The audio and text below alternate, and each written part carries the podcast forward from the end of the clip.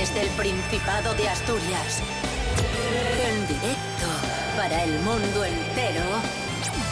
Aquí comienza Desayuno con Liantes. Su amigo y vecino, David Rionda. Buenos días Asturias, hoy es martes 24 de enero de 2023, son las 7 y media de la mañana. Pablo BH, muy buenos días. Muy buenos días, qué contento estoy con este horario nuevo, cómo me gusta. ¿Sabéis por qué? Porque tengo una churrería justo aquí al lado de casa y abre a las 8, entonces termino el programita, bajo y desayuno chocolate con churros. Lo que eres es un pedazo de crack. Rubén Morillo, buenos días. Buenos días, David Rionda. Buenos días, Pablo BH. Buenos días a todos y todas. ¿Cómo estáis? Yo, churros. A mí me gustan los churros, ¿eh? Pero, pero es de esto que si como demasiados me empalagan. Uno o dos está bien. Luego más ya, meh, no te creas. Y ya está. Y esa es la noticia. Desayuno con liantes, ay, lere, lere, lere. Desayuno con liantes, ay, lere, lere, lere. Desayuno con liantes, ay, lere, lere, lere. Desayuno con liantes, ay, lere, lere,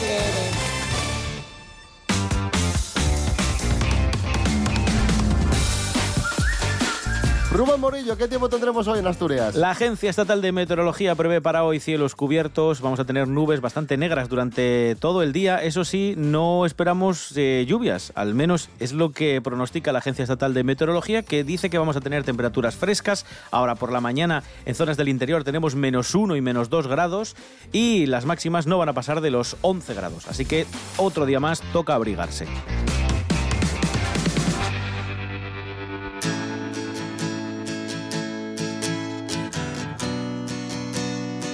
Desayuno con Liantes. Comenzamos hablando de turismo y comenzamos con este fuerte aplauso porque Asturias bate récords de turismo. Ahí está. ¡Bravo! Sí, señor. Bravo. Os cuento, el presidente del Principado, Adrián Barbón, ha resaltado en la Feria Internacional de Turismo, FITUR, de Madrid, que Asturias batió todos sus récords turísticos en 2022, sin contar aún con los datos de diciembre. Vamos a escuchar al presidente del Principado, Adrián Barbón. En el 2022, Asturias batió todos los récords turísticos de su historia. Todos. De enero a noviembre, por ponerles algunos ejemplos, superamos los 2,3 millones de viajeros, que a su vez generaron 5,9 millones de estancias. Es bien seguro que en el mes de diciembre habremos superado por primera vez en nuestra historia los 6 millones de pernoctaciones. Os voy a decir una cosa, Asturias es uno de los mejores sitios para, para visitar, porque mucha gente siempre piensa en turismo y tal, y dice, ¡buah! Pues el Mediterráneo. Pero es que se nos olvida que tenemos lugares muy guays en, en el norte de España. Es ciertísimo. No sé ni cómo contarlo. Estoy en blanco otra vez.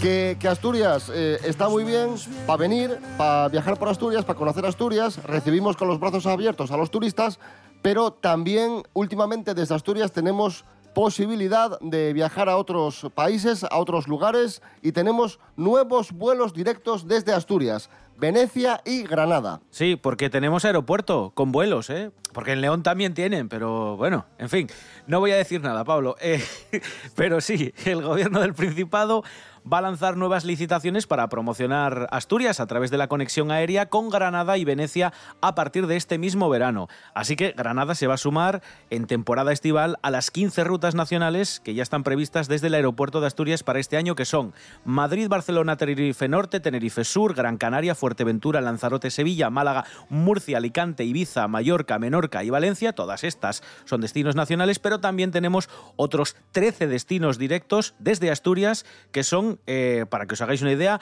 Ámsterdam, Bruselas, Düsseldorf, Roma, Dublín, Londres, Londres Stansted, Londres Gatwick, dos aeropuertos, y París. Y las conexiones con Milán, Bérgamo y Lisboa van a arrancar a finales de marzo, ¿vale?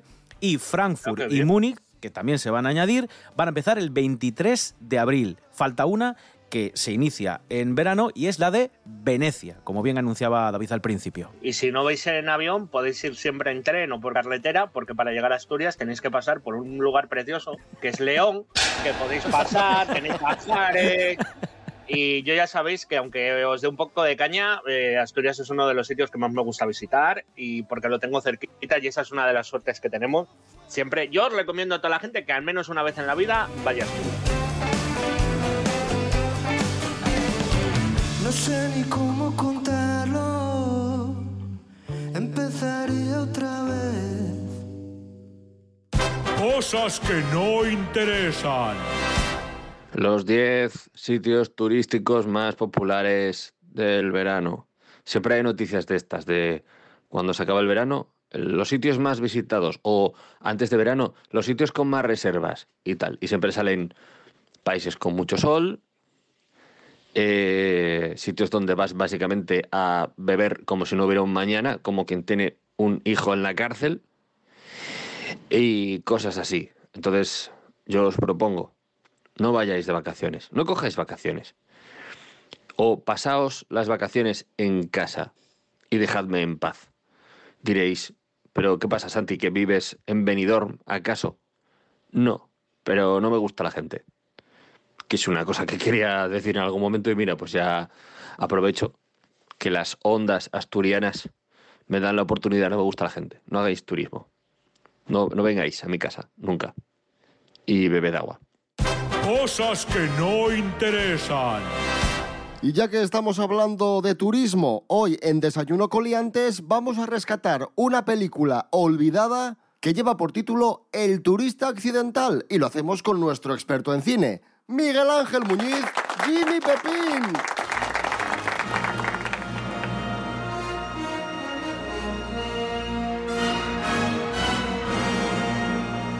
Miguel Ángel Muñiz, muy buenas. Buenas, hombre, ¿cómo estamos? Película protagonizada por, por William Hart, con muy buenas críticas, comedia dramática, música de, de John Williams y dirigida por Lawrence, eh, Lawrence Kasdan, también muy conocido por trabajar con Spielberg. Sí, bueno, y, y- y ya había dirigido anteriormente a William Hart en una de sus películas más importantes, que fue Fuego en el Cuerpo. Aquí vuelve a repetir la pareja porque también vuelve a ser Kathleen Turner y añade un tercer personaje que además es una actriz que a mí me encanta, que es Gina Davis, que además ganó el Oscar a la mejor actriz secundaria por, por accidental, ¿no? A ver, esta película no es que esté mal considerada ni maltratada, pero está olvidada. Es una película muy buena, yo creo que con el tiempo gana, una película muy seria, muy bueno, que trata temas además bastante interesantes y que gira un poco en torno como a la apatía social, vamos a decir, ¿no? El protagonista, William Hartnell, Macon Leary es el nombre del personaje, mm, pues un tipo que escribe guías, ¿no? Escribe guías de viajes para un poco para gente que quiere intentar mm, mancharse las, men- las manos lo menos posible, ¿no? Es decir, evitar eh, tener cualquier tipo de problema al sitio donde va. Digamos que hacerlo lo más cómodo posible el viaje, ¿no? Pero claro, por el camino pues te pierdes la empatía, la interactividad con la gente, ¿no? A lo mejor disfrutar de experiencias que los otros te puedan aportar. Y él en su vida pues es un personaje así también, ¿no? Que la relación con su mujer está bastante en crisis porque pues estos personajes, ¿no? Tienen problemas para comunicarse y demás. Entra el personaje de Gina Davis, ¿no? Que es una eh, adiestradora de perros que de alguna manera le, da- le da un poco pie a él para que poco a poco se vaya soltando, ¿no? Y disfrute. Es un poco como aprender a disfrutar de la vida de alguna manera, ¿no? Este personaje está como enclaustrado, eh, como apático, lo que te digo, ¿no? Parece que no disfruta de nada, que nada le causa placer, que es un tipo muy metódico, muy riguroso. Él hace su trabajo y no quiere mm, mancharse las manos en, en nada, digamos, ¿no? ¿Quién es esa señora? Señora. Sí, la que he visto entrar en la cocina. Ah, es Rose. ¿Eso es mujer o qué? Es mi hermana. Su hermana. Sí, esta casa es suya, ¿sabe? Yo tampoco vivo con nadie. Yo puedo soltarlo. No es una película que esté tampoco en plataformas, o sea, estará en alguna, yo creo que en Netflix a- ahora debe de estar ya, pero me refiero que es como una película que mm, en su momento se habló mucho de ella, pero es como esto que pasa a veces, ¿no? Que de repente es como que la gente va diluyéndose. No, no es una película de la que se esté hablando de vez en cuando, como para que no se olvide nunca, ¿no? Sino que de repente... Y luego la gente la dice, ah, coño, joder, pues qué película más, más buena y tal, ¿no? Por eso te digo que es un ejemplo del, de que las cosas en los 80 también se hacían muy bien. Pues ahí está El turista accidental, drama protagonizado por William Hart y película del año 88 que reivindicamos aquí en Celuloide Maltratado, en Desayuno Coliantes. Miguel Ángel Muñiz, muchas gracias. Venga, hasta la próxima. Chao.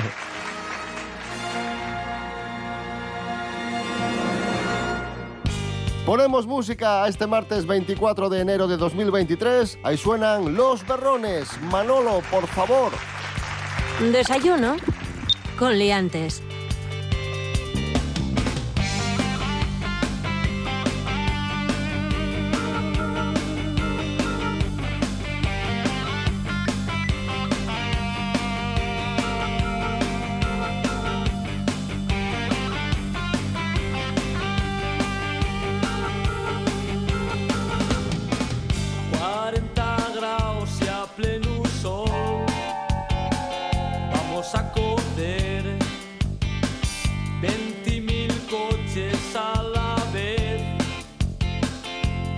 Saltar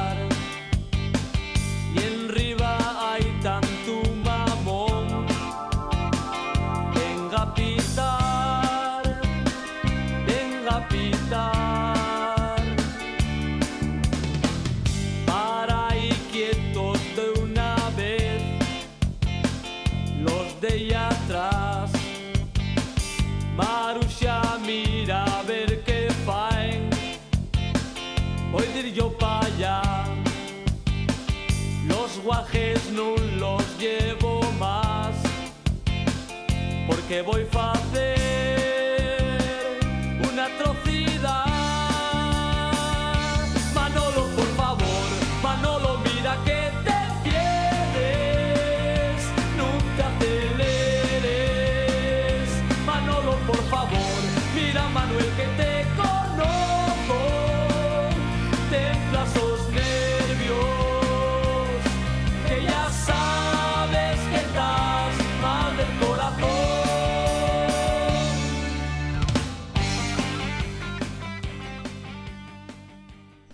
RPA, RPA, Radio del Principado de Asturias. En Villanueva de Oscos, 100.0.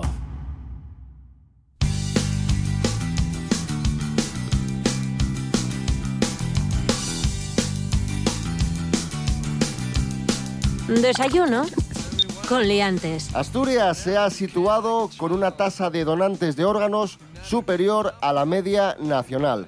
España realizó 15 trasplantes diarios en 2022 hasta alcanzar los casi 5.400, un 13% más que el año anterior, cifra que consolida la tendencia positiva iniciada tras el parón de la pandemia. Roza el máximo histórico que alcanzó antes de- del estallido de la pandemia, según los datos de la Organización Nacional de Trasplantes, que sitúan a Asturias con una tasa de donantes superior a la media. Vamos por comunidades. Todas las comunidades españolas alcanzaron la excelencia, pero dos superaron ampliamente la tasa nacional de donantes. A ver. Son Cantabria ¿Vale? con 82,8 y Navarra con 71,2. Bien. Otras cinco rebasaron el objetivo. Extremadura, La Rioja, País Vasco, Asturias y Canarias. Y vamos con las más bajas, las eh, comunidades que, que menos órganos donan. Son Madrid, Castilla-La Mancha y Aragón. no solo habla muy bien de, Asturias, sino de los asturianos, porque, ostras, no solo sois generosos en- a la hora de servir comida, sino a la hora de servir órganos. Eh, a ver, así sonado, favor. suena fatal. Sí, no Quiero suena muy de- bien, ¿no? ¿Tú te has escuchado lo que dices y lo que hablas? Sí, además hay una cosa que tiene que saber la gente y es que tampoco hace falta que te inscribas en el registro de donantes de órganos. Es decir, con que tú hayas mostrado voluntad de ser donante de órganos a tu familia ya sirve. O sea, no hace falta estar inscrito. Eso lo único que hace es agilizar más los trámites, pero si tú, por ejemplo, algún día en una conversación se lo has dicho a tu familia, oye, pues mira, yo, si algún día me pasa algo, eh, ser donante de órganos, con eso sirve. Esto es Desayuno Coliantes en RPA, la radio autonómica de Asturias. Hoy es martes 24 de enero de 2023. Seguimos.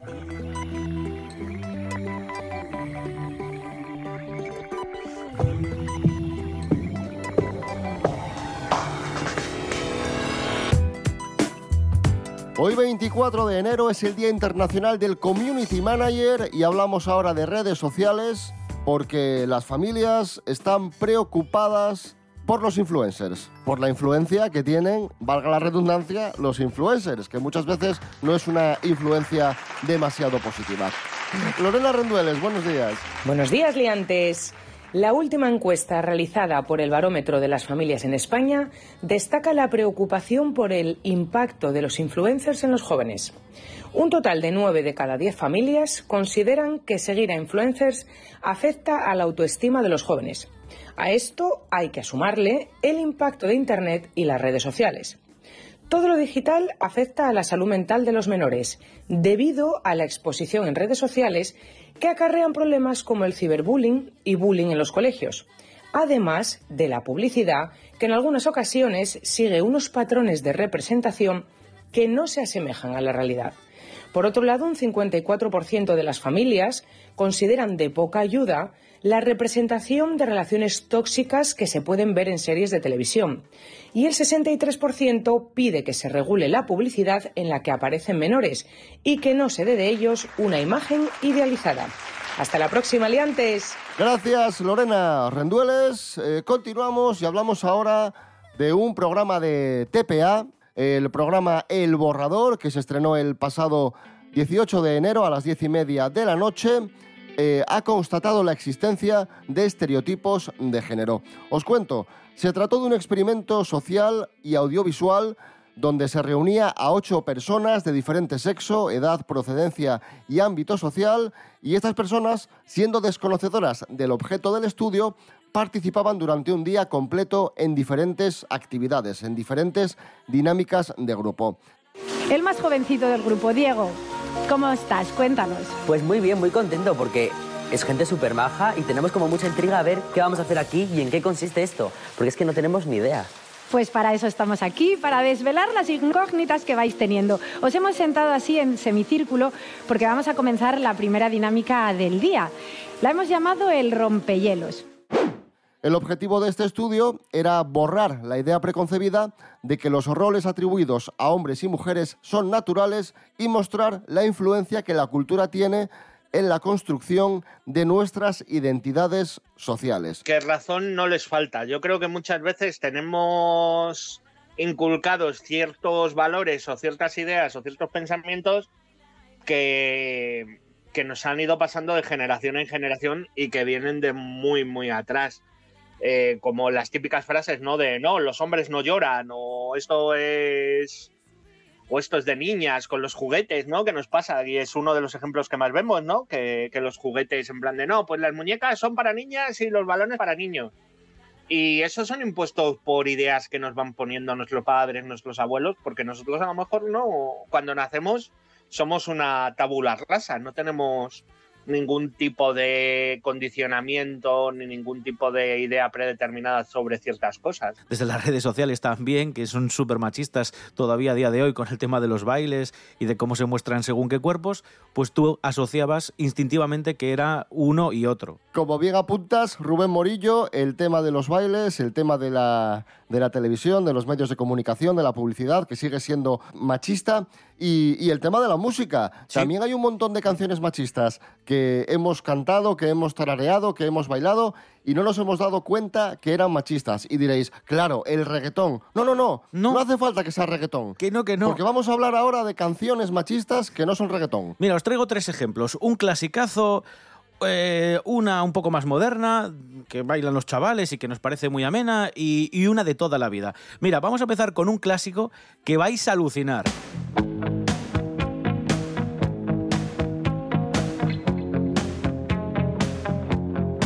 Bueno, esto es un temazo. Claro, y estaréis diciendo, ¿pero qué me, estás, ¿qué me estás contando, Rubén? ¿Qué tiene que ver aquí Police con el Every Breath You Take? Bueno, pues es que del romanticismo a la posesión hay muy poca diferencia. Bueno, pues precisamente eh, en esta famosísima canción de, de Police hay unas letras, eh, hay una estrofa que si la leéis es, bueno, demoledora. Dice, ¿no puedes ver que tú me perteneces? ¿Cómo duele mi pobre corazón con cada paso que das? Cada movimiento que hagas y cada promesa que rompas, cada sonrisa que finjas y cada parte que reclames, te estaré vigilando.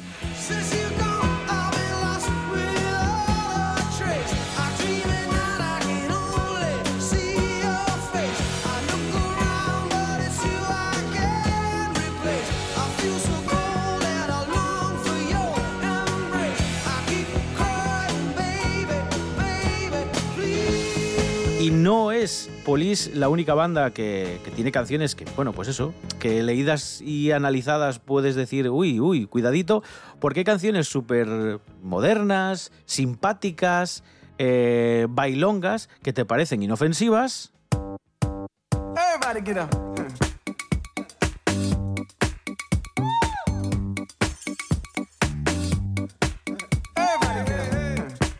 Canción tan divertida, ¿eh? Qué, bailonga. Blue Lines de Robin Tickle.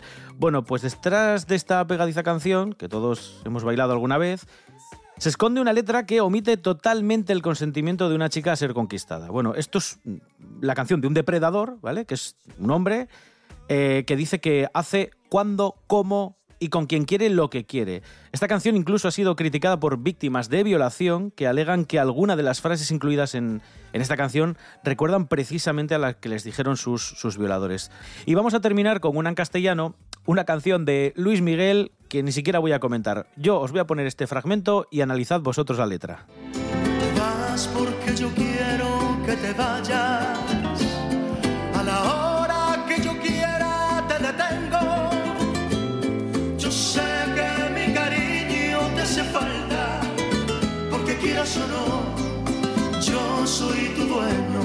Toma ya. Él es, él es tu dueño, ¿eh? Hola, venga Luis Miguel, así no, hombre, Claro. no. Pero qué bonita la canción, ¿eh? Y A todo ver, el mundo ¿me la cantamos y, y no somos conscientes de lo que estamos cantando. Ponemos música este martes 24 de enero de 2023, música asturiana, Algaire, Coral y Maera. El sol y la lluna